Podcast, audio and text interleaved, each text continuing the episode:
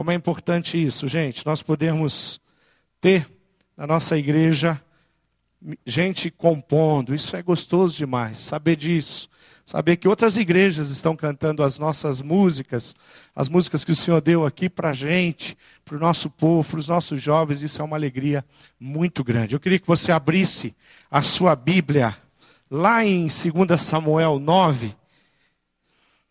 Vou ler a partir do versículo 1. A palavra de Deus, a Bíblia Sagrada, ela tem muitas histórias que apontam para a graça, para a misericórdia, para o plano de redenção de Deus. E hoje eu vou compartilhar um texto que tem tudo a ver com isso, tudo a ver com graça, com redenção, com amor, com misericórdia, tem tudo a ver com o momento que nós vivemos aqui agora aonde você veio, trouxe uma causa aqui, apresentou mais uma vez, reapresentou diante do Senhor.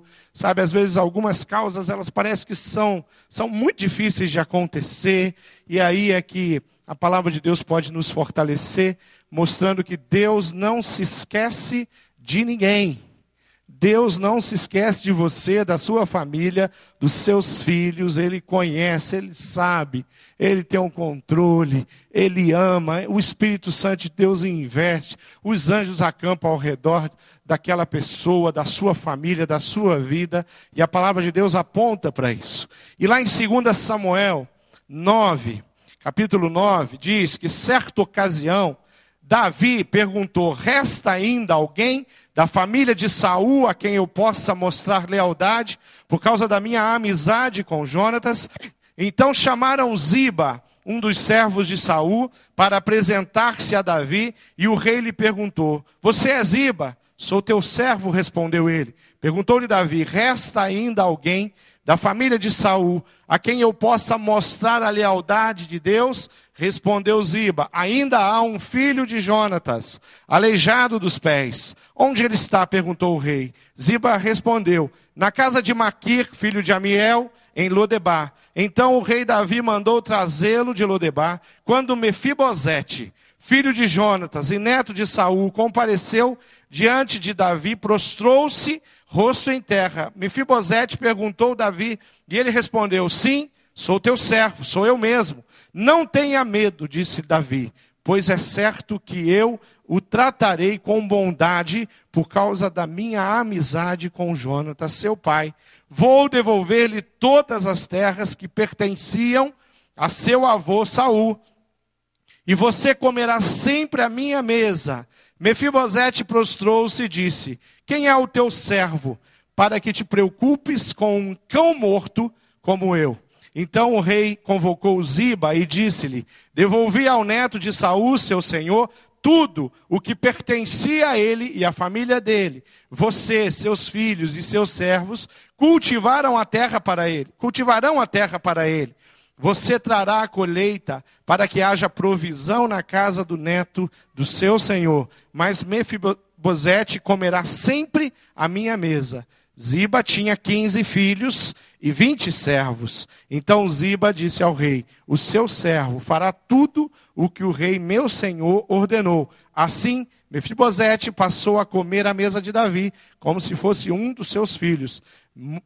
Mefibosete tinha um filho ainda jovem chamado Mica, e todos os que moravam na casa de Ziba tornaram-se servos de Mefibosete.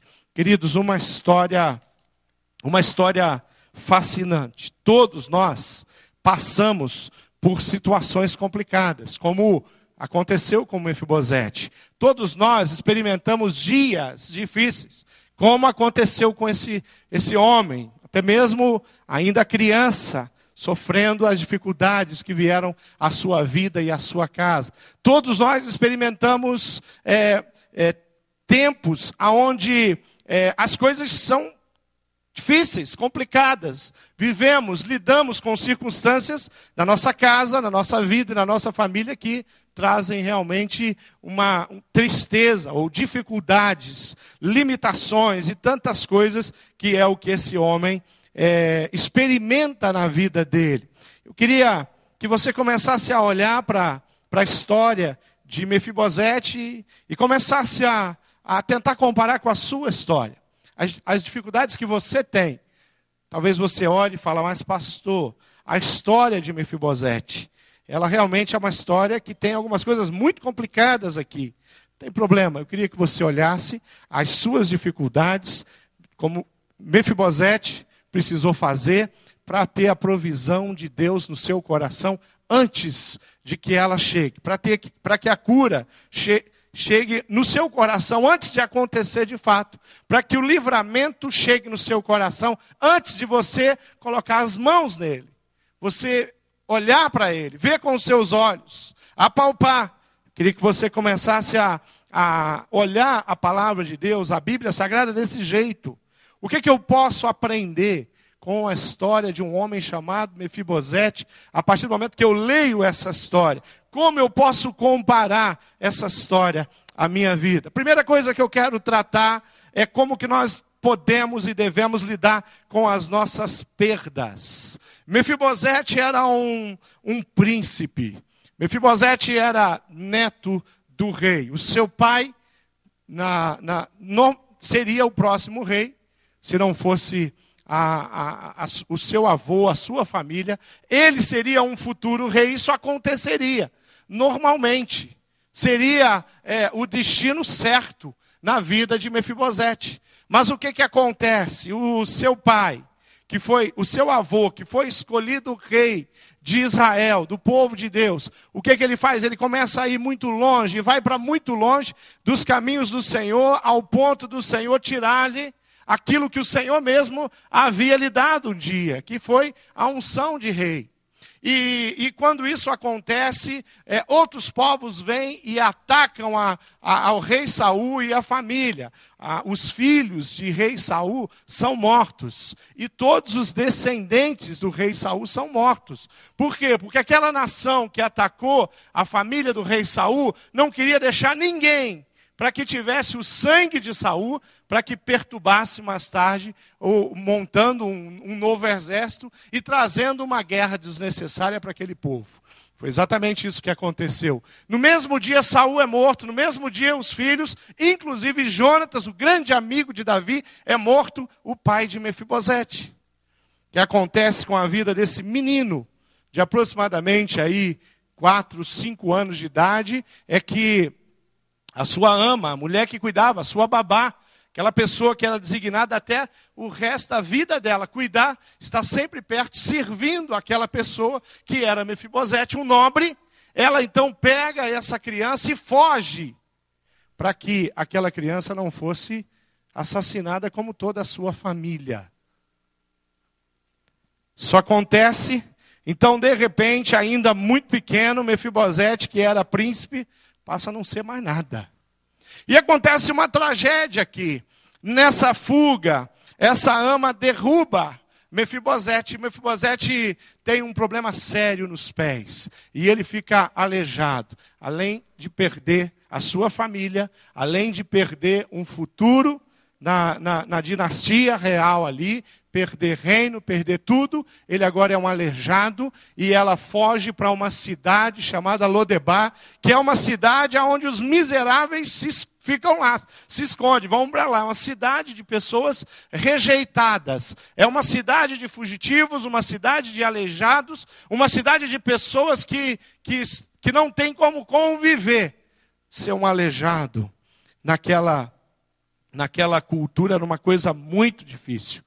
Hoje é, não foi, não foi é, combinado que o pastor André ia estar tá mostrando aqui uma vitória que nós tivemos, que é o banheiro para os deficientes físicos. Nós temos todo o projeto de acessibilidade da nossa cidade, nas calçadas. Nós temos rampas para que as pessoas, os cadeirantes cheguem até o culto.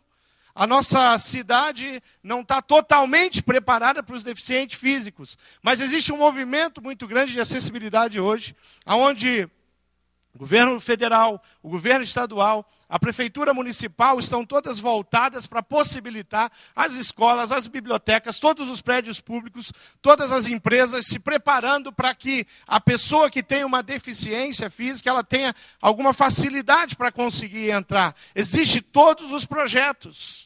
Existe toda sorte de equipamentos que um deficiente físico pode é, ter para facilitar a sua vida. Mas isso é nos nossos dias. Nos dias de Mefibosete a coisa era um pouquinho diferente. Porque quem tinha uma enfermidade dessa, quem sofreu um acidente desse, no mínimo, tinha uma grande maldição de Deus sobre a vida dele. E no caso de Mefibosete, eu acho que não faltou gente para apontar todas as besteiras que o rei Saul tinha feito. Foi por isso que você está nessa situação. Você é um maldito Mefibosete. Ele ouviu isso, ele ouvia isso, ele conhecia isso. E ele não nasceu assim. Aos cinco anos de idade, aproximadamente, a Bíblia fala que ele sofre aquela queda. E ele fica, então, com aquela deficiência física. Vai para aquela cidade, cidade totalmente sem estrutura, uma cidade de gente maldita naquela cultura, e lá ele vive a vida dele. Querido, lidar com perdas é uma coisa muito difícil. Lembrar que hoje eu moro numa cidade miserável, mas que eu morava na tenda do rei. Lembrar que hoje eu estou aqui me arrastando, ora eu tenho que conseguir algum tipo de trabalho que é difícil para os malditos, ora eu tenho que pedir esmola, ora eu dependo da ajuda de pessoas, e a, a, a mulher que, que criou ele, com certeza ficou ao lado dele. Então é uma situação muito difícil. Olhar para trás é uma coisa que causa uma dor muito grande. Olhar para trás e ver que um dia eu tive muitas pessoas ao meu lado que me serviam eu levantava a mão, alguém estava ali. O que, que você quer? Um copo d'água? Já estou buscando. Quer uma toalha limpa? Estou buscando. Quer que eu troque todas as suas roupas do seu leito? Já estou fazendo. De repente, agora eu estou numa cidade de miseráveis, me arrastando pelo chão, e eu não sou ninguém. Quando ele é, quando ele é quando ele está diante de Davi, o rei manda chamar aquele homem. E ser chamado pelo rei é uma coisa preocupante. Alguém chega para você e fala: Escuta, Mefibosete, você precisa ir comigo. O rei quer te ver. Bom, eu, neto de Saul, o rei vai fazer o quê? Vai me matar. Chegou a minha hora. Por isso que a palavra de Davi para ele fala: não, não tenha medo, Mefibosete. Não se preocupe. Davi tinha uma tinha uma uma dívida de gratidão muito grande. Nós conhecemos a história de Davi, sabemos o quanto Davi respeita e respeitou o rei Saul. Mas, e tinha todo respeito a ponto de não matá-lo quando teve oportunidade, mesmo sendo que tinha um exército atrás de Davi para matá-lo a, a, a, mando de, do rei Saul. Mas o que acontece aqui, o que realmente move o coração de, desse rei, eu creio que foi a amizade dele com João. A dívida de gratidão que ele tinha com aquele homem, que ele também tinha. Saul, apesar de todos os erros, ele ajudou e contribuiu e ensinou a Davi a ser um rei. Não sei se você vai lembrar que é, o rei Saul ficou atormentado durante um período da sua vida e ele não conseguia se livrar daquele tormento, aqueles sonhos que apavoravam, as visões que apavoravam ele e as pessoas acharam que ele estava maluco. Saul falava sozinho e de repente ele fala: Eu preciso de alguém, eu preciso de alguém que, que, que me, me, me console, que, que me, dê, me dê paz. E alguém que está ao lado de Saul fala: Tem um menino um jovem que toca harpa, e quando ele toca a harpa dele, as pessoas se acalmam. Traga ele, põe ele aqui do meu lado. Ainda muito jovem, sem saber que aquele menino era ungido na casa de Jessé por Samuel. Isso acontece e ele vem e é colocado do lado do rei Saul, e ali ele acompanha, e ele vira um, um dos comandantes do rei. E o melhor, aquele que nunca perdeu uma batalha, porque as suas batalhas eram em nome do Deus Altíssimo o rei. Queridos, ali ele convive, vai à batalha, vai à guerra com esse homem chamado Jonatas, que vira um grande amigo pessoal dele, e tudo isso acontece, e os povos vêm em direção a Saul, matam todo mundo, matam seu amigo Jonatas. Davi planteia isso. Muitos anos se passam em que isso aconteceu, até que Davi manda, ele quer alguém, ele quer de alguma forma recompensar. Saul havia lhe ensinado muitas coisas, inclusive o que não fazer como rei. Jonatas havia sido um conselheiro, um fiel escudeiro do lado dele, companheiro, que não almejou o reino. Ele entendeu que Deus havia ungido Davi como rei. Bom, agora os anos se passaram, mas o coração do rei Davi continua lembrando, continua no passado, mas de uma maneira muito positiva. E ele olha para o passado. Será que tem alguém da família de Saul que eu posso abençoar?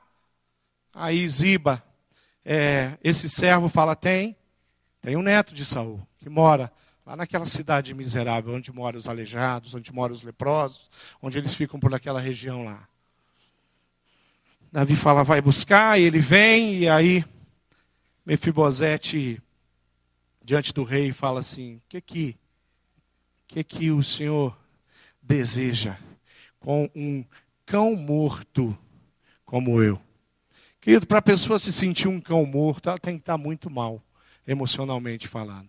Para a pessoa se sentir um cão. O que é um cão morto? Cão morto é carniça. Cão morto fede, cheira mal. Tem que levar para longe, tem que enterrar. Eu sou um cão morto. Ninguém chega perto de um cão morto. Se tiver um cão morto no caminho, você vai fazer o quê? Você vai desviar. Você não vai chegar perto. Eu não vou chegar lá, fazer carinho na cabeça do cão morto para saber que raça que o cão morto tem. Não vou brincar com o cão morto. Cão morto, não, não, a gente não dá ração para ele. Não faz nada disso. É, Mefibosete está se sentindo um cão morto.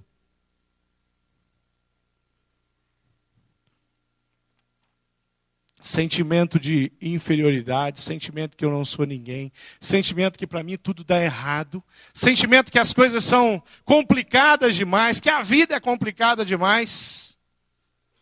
Sentimentos que se eu morresse, não ia fazer a diferença, diferença nenhuma, para ninguém.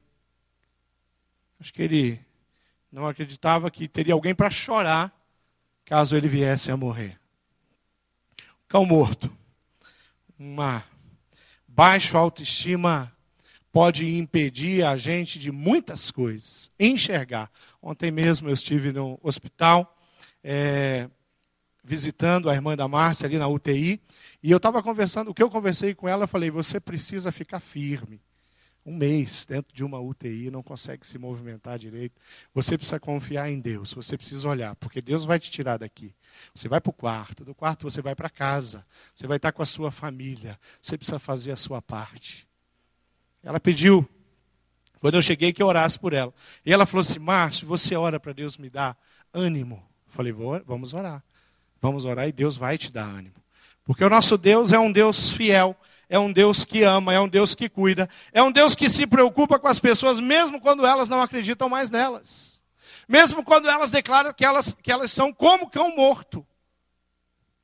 É um Deus que não se esqueceu.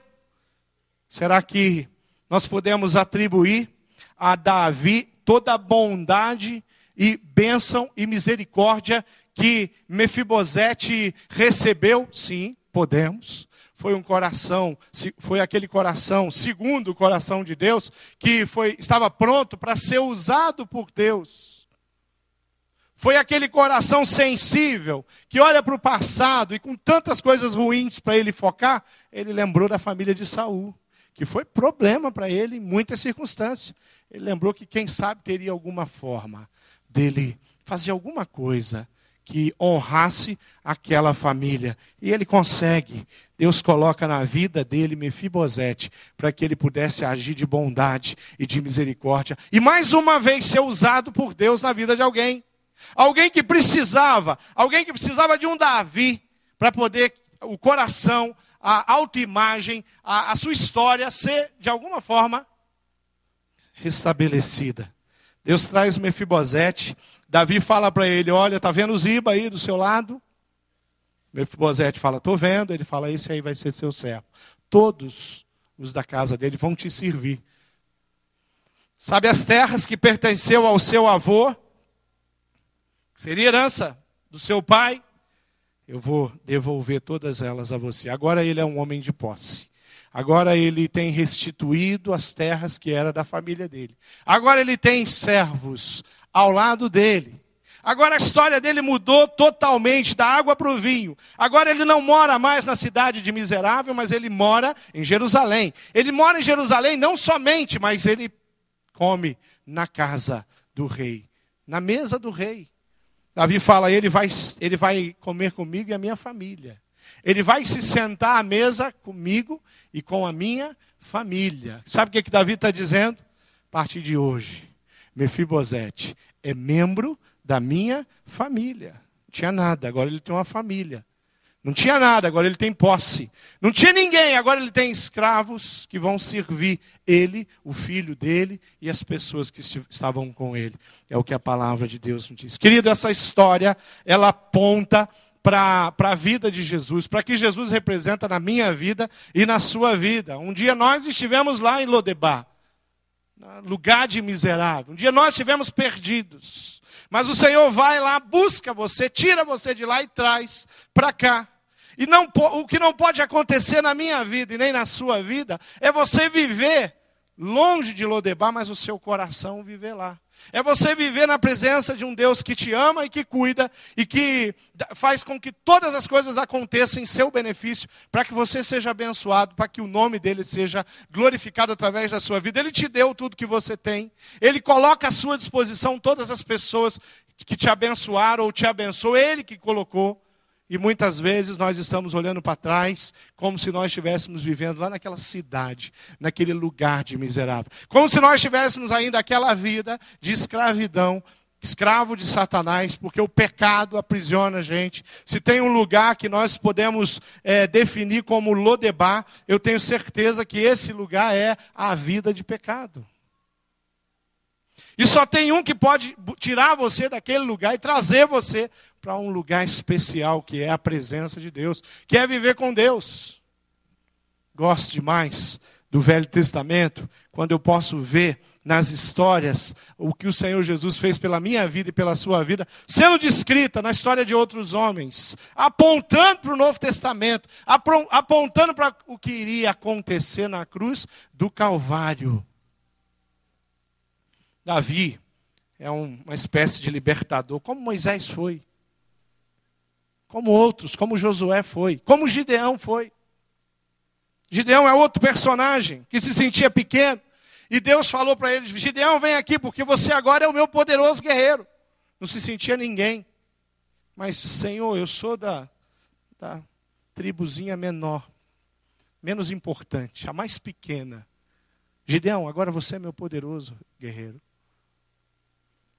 Mefibosete, eu sou um cão morto.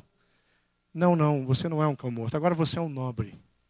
Você vai viver no palácio do rei, você vai ter posse, você vai ter pessoas que vão te servir. Restauração, restituição. Querido, eu vejo aqui a maneira como Jonatas marcou a vida de Davi, a maneira como Davi marcou a vida de Mefibosete. E a minha pergunta para você: você está marcando a vida de quem? Quem são as pessoas? Qual é a família que você tem marcado a vida? Porque aqui tem uma, uma sequência lógica e maravilhosa. Davi marcou a, a vida daquele homem. Por quê? Porque ele foi marcado por Jonatas. E ele marca a vida de Mefibosete. Eu tenho certeza que se a Bíblia continuasse relatando a história de Mefibosete, nós teríamos outras belas histórias para ler, para compartilhar através da vida desse homem transformado e restituído por Deus. Eu queria concluir essa minha palavra hoje de manhã, dizendo que nós não, nós precisamos é, jamais permitir que uma baixa autoestima tome conta do nosso coração. Jamais deixar de acreditar que nós temos sim potencial para fazer infinitamente mais do que imaginamos.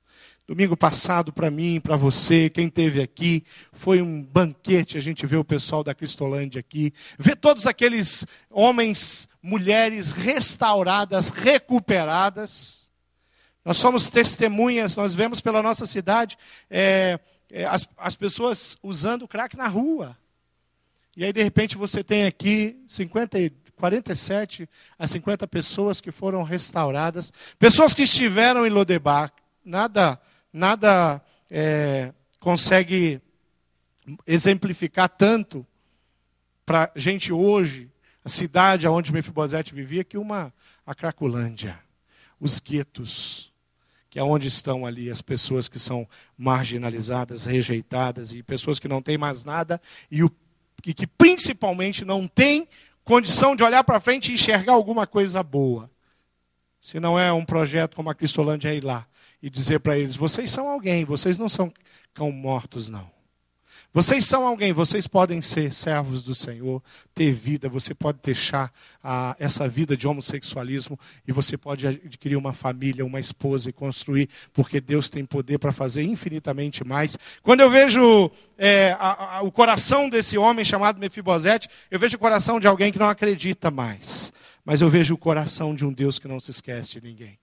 Eu vejo o coração de alguém que acha que não vai a lugar nenhum. Mas eu vejo o coração de Deus que fala: Eu vou te levar a lugares altos. Eu vejo o coração de um homem afligido. Eu vejo um coração de Deus compadecido. E que leva esse homem a experimentar grandes coisas. Se tem uma coisa que nós não podemos perder de vista nunca, é a bondade do Deus a quem nós servimos. Será que você crê assim? Você entende assim? Quando você olha para frente, o que, que você faz? Queridos, tem muita gente no nosso meio que não olha para frente. Tem muita gente na igreja que foi alcançado, salvo pelo Senhor Jesus, mas está tá travado, não consegue olhar para frente. São pessoas que olham para trás. E quando eu olho para trás, eu, eu, eu vou ver o quê? Quando eu olho para trás, eu vejo aquele emprego que eu tinha e que foi o melhor emprego da minha vida. E quando eu fui mandado embora, nunca mais eu consegui ter estabilidade financeira, porque aquele emprego era o Deus da minha vida. Quando eu olho para trás, eu vejo aquele imóvel que eu perdi, aquela casa, tem uns que. E, e, uma pessoa me confidenciou isso, pastor, várias vezes. Eu peguei meu carro e eu fui lá na casa, que um dia foi minha, e eu fiquei olhando aquela casa, e, eu, eu, e, e tinha, tinha uma outra família lá dentro que não era eu, e aquela casa não era minha, mas aquela casa não sai do meu coração. Às vezes a gente olha para trás e a gente fica olhando aquela casa aquele imóvel, ou aqueles imóveis, ou aqueles carros que nós perdemos, ou aquele, aquele carro que roubaram e eu não percebi que o seguro tinha vencido. Aí eu fico olhando para trás. Aí quando chega alguém que está muito triste porque aconteceu alguma coisa, eu olho para trás de novo e falo, Ih, nem vou te falar. A miséria da minha vida. A história miserável na vida de Mefibosete, ela foi transformada pelo, pela bondade e o amor de Deus, para que a gente olhe e fale assim: opa, a gente não vive de passado.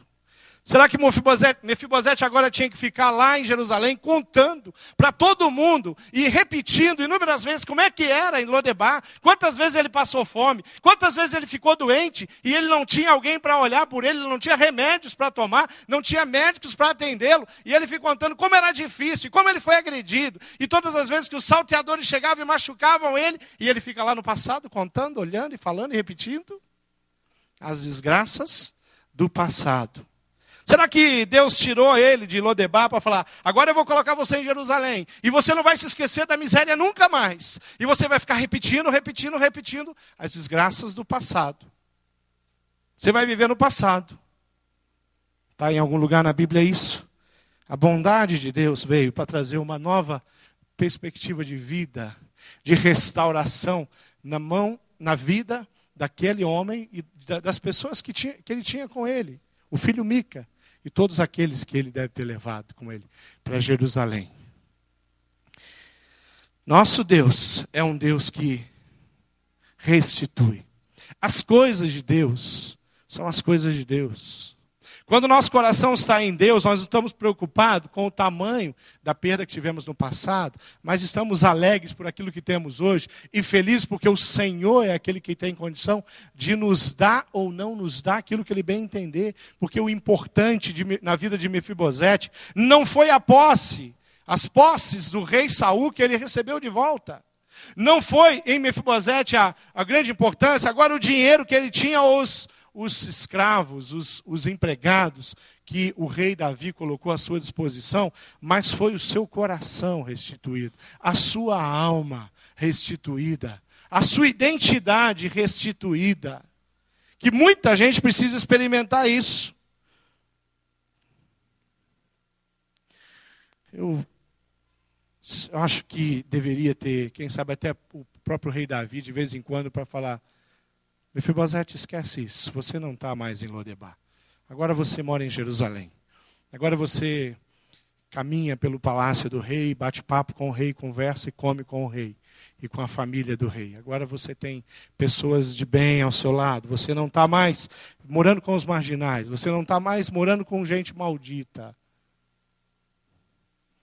Você não precisa mais viver olhando para o passado e chorando pelas perdas. Você pode olhar para o futuro, não importa o que vem. E eu acho que o mais importante na vida de um homem chamado Mefibosete, eu quero fechar isso, fechar o meu sermão com isso, ele teve a sua história contada por milhares de anos e hoje nós estamos aqui contando a história de um homem que foi tremendamente cuidado, restaurado, restituído por Deus. Sabe qual é o grande valor dele? Ele entrou na palavra de Deus como um personagem para que eu e você pudéssemos olhar e ler a história dele e aprender alguma coisa com isso. Sabe qual é o maior legado dele? O maior legado dele é Deus tê-lo usado para que eu e você pudéssemos aprender alguma coisa através da vida dele. Deus restituiu tudo aquilo que era importante para ele. E eu tenho certeza que o que era importante para Mefibosete agora em diante era o coração dele. Acredito que até meio envergonhado diante de Deus, eu não, não, jamais acreditei que o Senhor faria isso com a minha vida. Será que ele, que ele não acreditava? Eu creio que ele acreditava. Sabe por quê? Porque a Bíblia diz que ele era temente. Ele nunca se esqueceu do Deus dele. A Bíblia diz. Eu não estou dizendo que Mefibosete ficou todos os dias na, naquele, naquela situação de desgraça, falando, não, eu sei que o meu redentor vive, ele vai me tirar daqui, ele vai me levar para Jerusalém, ele vai me colocar num palácio, eu vou ter muitas pessoas me servindo, eu vou ter muitas posses, não creio. Ele se colocou como um cão morto. Mas ele nunca deixou de olhar para cima e crer, tem um Deus lá em cima. Talvez isso tenha mantido, o, depois de tanta coisa ruim ter acontecido na vida dele, aquele homem vivo, vivendo, respirando. Como é que você se acostuma morando na tenda do rei agora morar e se arrastar pelo chão? Como é que você se acostuma com isso? Queridos, eu queria que você olhasse um pouco para a sua vida agora. Queria que você é, tentasse entender que o Senhor Jesus, Ele quer compartilhar todos os seus dias. Ele quer estar contigo, conversar contigo, andar contigo. Ele quer direcionar o seu coração e ele precisa do teu reconhecimento. Talvez tenha aqui comigo pessoas que são mais ou menos assim, elas vivem no passado. Talvez tenha aqui pessoas que trabalham igual um doido, porque tem medo, porque quando era criança, viveu e conviveu com uma situação menos favorável do que a que tem hoje, aí pronto, aí fez uma outra escolha. Antes eu era miserável no sentido de não ter nada. Tem, tem pessoas na nossa igreja que passaram fome. Tem gente que passou na minha infância, pastor, era complicado. A gente não sabia se ia jantar. Ia dormir mais cedo por causa da fome. E aí? Então agora eu tenho que trabalhar igual um doido, porque eu não quero nunca mais passar fome. Eu continuo confiando em quem? Em mim mesmo. Será que é assim que a gente vive? Será que a gente precisa de fato ter tantas coisas, caras, para que as pessoas olham para a gente e falem assim: esse cara é bem sucedido. Olha quantos títulos ele tem. Às vezes a gente está morando nos melhor que a cidade tem para oferecer, mas o coração da gente continua no lugar miserável, longe da presença de Deus, longe do coração de Deus, da vontade de Deus, daquilo que Deus sonhou para a minha vida. Essa semana eu vou fazer uma viagem. Eu estava olhando a, a cidade onde eu vou ficar, ali em Cuba.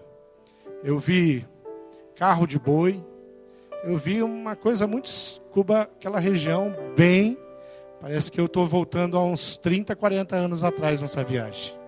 Em termos de estrutura, região, país, comunismo. Querido, eu não tenho dúvida. Eu não estou indo lá para sinal que eu sei, nada disso. Eu estou indo lá porque Deus vai falar muitas coisas comigo naquele lugar. Eu tenho compromissos lá. Mas Deus vai falar coisas comigo. Eu estou feliz porque eu estou indo para aquele lugar. Simples. Vou ver coisas que eu nunca vi. Uma cultura tão diferente da minha. Importa o lugar não importa a casa, não importa quantos servos, quantos empregados, não importa o tamanho da casa que você mora, não importa a marca do seu carro, quanto custou, não importa quanto que você tem agora no banco. Sabe o que, que importa? É que o seu coração vá, de fato, seja resgatado por Deus para a presença dele. Aí tudo vale a pena. Mefibosete foi restaurado, restituído. Coisa mais importante, o coração dele, a alma dele a vida dele. Vamos ficar de pé? Vamos orar? Eu queria orar pela sua vida. E talvez você tenha sido desafiado ou cutucado aí pela, pela mensagem, pela história de Mefibosete. Fala, pastor, eu tenho vivido no passado, sim. Eu tenho lembranças lá de, daquele trabalho, eu tenho lembranças, sim, daquilo que eu tinha. Eu nunca esqueci aquele carro, eu nunca esqueci aquela casa. Meu coração parece que está lá no passado. Eu não consigo olhar para frente e falar: opa, o meu Deus é o Deus que suprirá todas as minhas necessidades segundo a grande riqueza dele. O meu Deus é o Deus que faz olhar para frente.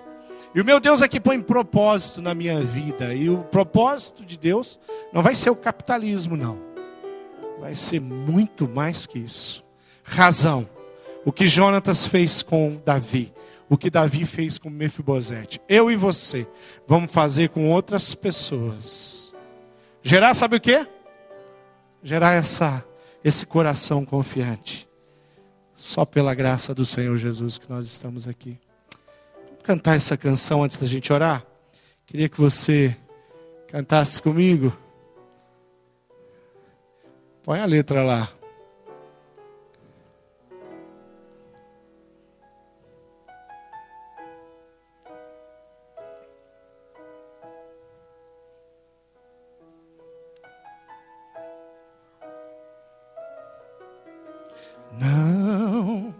Vamos lá?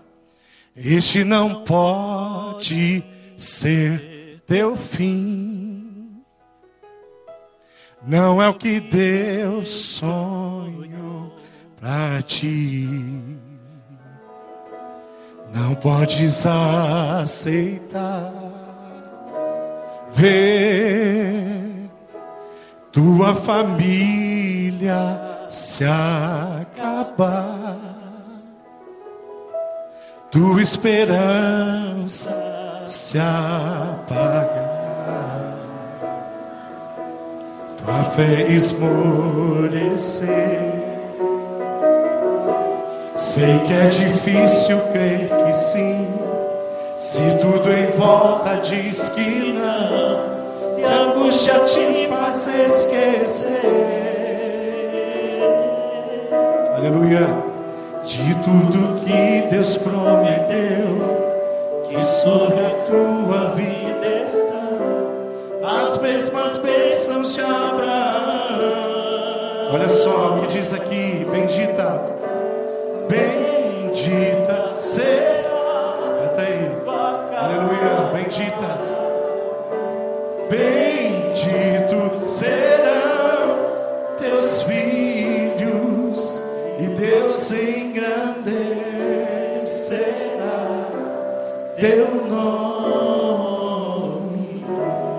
seus olhos um pouquinho, querido. Nós cantamos mais uma vez. Linda essa canção. Ela faz a gente lembrar que Deus tem sonhos e planos. Que Deus quer usar a sua vida, que Deus quer restituir, que Deus se preocupa com os seus familiares que estão mais distantes, longe do Senhor, que você tem chorado. Deus não se esqueceu deles, não. Deus não se esqueceu de coisas do seu coração que precisam ser tratadas, restauradas, renovadas. Tem tantas coisas que nós podemos glorificar o nosso Deus, tantas restituições e vitórias que Ele já nos deu. E Ele é poderoso para fazer muito mais. Você crê nisso? Eu queria que você que fala, pastor, eu entendi a mensagem. Eu quero que o Senhor mude o meu coração com relação ao meu passado, com relação aos meus sentimentos, com relação aos meus sofrimentos. Eu quero que o Senhor me ajude, porque eu quero glorificar diariamente com a minha vida. E eu quero olhar com os olhos da fé e enxergar bênçãos sobre a minha vida e a vida da minha família, abençoando outras pessoas. É para você isso? Levanta a mão, fala, pastor, é para mim. Levanta a mão, pode levantar, já vi lá atrás. Tá? Amém, glória a Deus. Parece pessoas aí, levantando as mãos e colocando a vida diante do Senhor. Falando, Deus, obrigado, porque a tua palavra me fortalece, porque a tua palavra me desafia. Obrigado porque a tua palavra mostra que o Senhor se importa comigo e tem interesse na minha vida. Para que eu seja luzeiro de Deus, bênção de Deus, para que eu possa irradiar o amor de Deus por todos os lados, para que da minha vida possa refletir a pessoa de Cristo. O Senhor acredita em mim, apesar de muitas vezes o meu coração dizer que não, apesar de muitas vezes os meus sentimentos dizerem que não, eu creio que Deus quer fazer coisas grandes com você ainda essa semana. Você crê nisso? Diga amém. Amém. Vamos orar? Você quer vir aqui na frente para a gente orar junto aqui? Mais um momento de clamor aqui? Venha para cá. Traga a sua vida aqui, coloque ela aqui diante do Senhor. Seja ele aqui. Fala aí, eu coloco meu coração diante de Deus. O passado nunca mais vai me aprisionar. Os erros que eu cometi, o pecado que eu cometi, nunca mais vai apontar para mim e me diminuir porque eles foram apagados pelo poder de Deus e eu sou livre, livre para andar por aí e levar o amor de Deus. Vem para cá, vem para cá, querido. Fica de joelho aqui, pode vir para cá. Às vezes a gente fica aí meio, né? Tenha vergonha não. Será que será que Deus Jesus Cristo teve vergonha de ser escarnecido de jeito nenhum? Vem para cá. Pode vir. Coloque seu coração aqui diante de Deus. Quero orar pela sua vida. É tempo de restituição. Talvez você vai sair daqui e falar assim, pastor, eu vou começar a sonhar. Olha, querido. Eu vou começar a sonhar.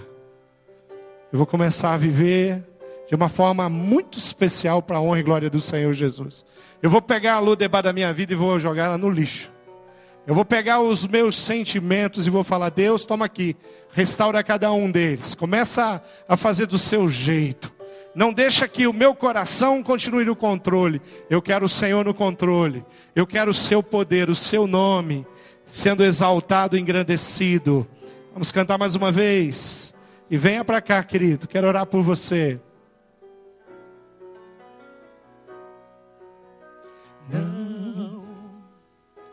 Este não pode ser teu fim. Não é o que Deus sonhou para ti. Não podes aceitar ver tua família se acabar tua esperança se apagar, tua fé esmorecer. Sei que é difícil crer que sim, se tudo em volta diz que não, se a angústia te faz esquecer. De tudo de tudo que Deus prometeu, que sobre a tua vida estão as mesmas bênçãos de Abraão. Declare isso de coração e diga: Bendita, bendita será tua casa, bendito serão teus filhos e Deus tem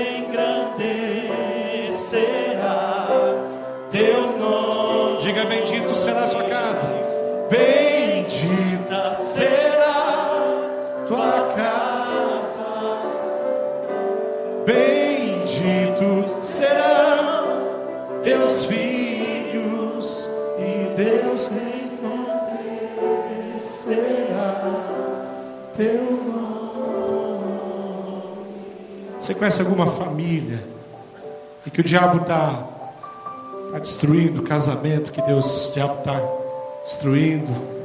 Se tem alguém lá na sua casa, lá na sua parentela, alguém que você ama e que está nesse, nesse momento delicado, quem sabe até já saiu de casa, vem aqui, coloca essa pessoa diante de Deus, essa família diante de Deus aqui. Nós queremos orar por isso. Deus é aquele que restitui, Deus é aquele que restabelece, Deus é aquele que faz as coisas brotarem, florescerem de uma forma tremenda, porque Ele é poderoso. Nós somos aqueles que não vão desistir da família nunca. Nós somos aqueles que vamos continuar pregando para que o amor de Deus invada todos os lares, todos os casais. Muitos casais da nossa igreja estão no retiro ali. Nós queremos que eles sejam tomados pelo amor e pelo poder de Deus, fortalecidos. Nós queremos que as famílias da nossa igreja sejam vistas pela cidade como a possibilidade de se viver bem, de ser feliz, de construir um lar, de ter filhos abençoados, filhos prósperos para o Senhor, filhos que servem ao Senhor, filhos que se dedicam e vão embora para o campo missionário, filhos que amam a Jesus, jovens que cantam ao Senhor, que não usam cocaína, maconha, crack, não passam a madrugada bebendo, não chegam em casa de madrugada, filhos que nós não precisamos ir buscar nas delegacias é isso que Deus pode restituir, é isso que Deus pode continuar garantindo, é isso que nós podemos pregar para essa sociedade. Vamos orar? Estenda a sua mão para cá, querido. Deus amado, eu sei que o Senhor é presente aqui nesse lugar. Eu sei que o Senhor ama a vida de cada um aqui de uma forma muito singular. O Senhor conhece todos os medos, todas as ansiedades, todas as angústias Conhece Deus cada sentimento que brota e às vezes não te glorifica, não te honra. Eu sei que o Senhor conhece a história, sabe das perdas, das lutas, das dificuldades que passamos, que essas pessoas passaram, que a tua igreja já viveu. Mas nós queremos colocar a vida deles todos diante do teu altar. Pedir que o Senhor ministre o coração de cada um. E que todas as vezes que o passado vier e começar a querer afligir o coração dessas pessoas. Que o Senhor os fortaleça na tua palavra e que eles possam olhar para frente e dizer que não é por força, nem por violência, mas pelo Espírito de Deus que nós conquistamos todas as coisas. Tira do coração de cada um, de cada um de nós, todo amor pelo dinheiro, pelas coisas que não, Deus, não, não são, não devem ser amadas. Mas coloca no nosso coração a certeza que o nosso Deus está conosco todos os dias e que Ele acampa ao nosso redor. É aquele que Deus, quando nós atravessamos as águas mais profundas, Ele é conosco. Quando atravessamos os rios, ele, nós não nos afogamos, porque Ele é presente. Aquele Deus que diz para nós termos alegria, mesmo quando somos entristecidos por toda sorte de provação, porque Ele é o nosso Deus, Ele é o Santo de Israel, e Ele está presente aqui.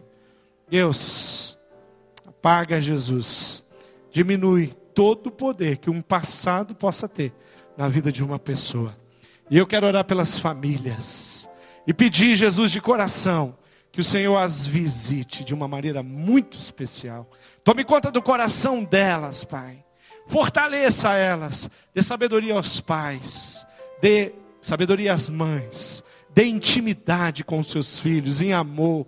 Faça com que eles consigam, com as suas mãos, tocar e abençoar os seus filhos. Faça com que a nossa cidade enxergue as nossas famílias, Pai, para que o Senhor possa ser visto de forma palpável no coração delas. Queremos sim, Deus, ser luzeiros na cidade, queremos sim ser exemplo dos fiéis, queremos ser inculpáveis e irrepreensíveis, e queremos abençoar a nossa cidade com o amor de Deus. Todo o caos que a nossa grande Curitiba vive, todas aquelas famílias, só durante esse mês, quase 150 famílias tiveram seus filhos assassinados.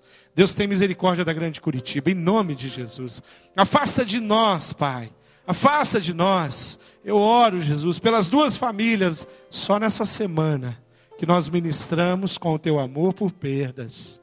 Deus, que os jornais mudem as suas manchetes e comecem a mostrar que nessa cidade tem um povo que ora, que clama, que se preocupa, que investe, que vai até os aquelas pessoas que estão endemoniadas, aquelas pessoas que estão dominadas pelo crack, pela bebida e ama, ama e ama elas e propõe uma vida diferente.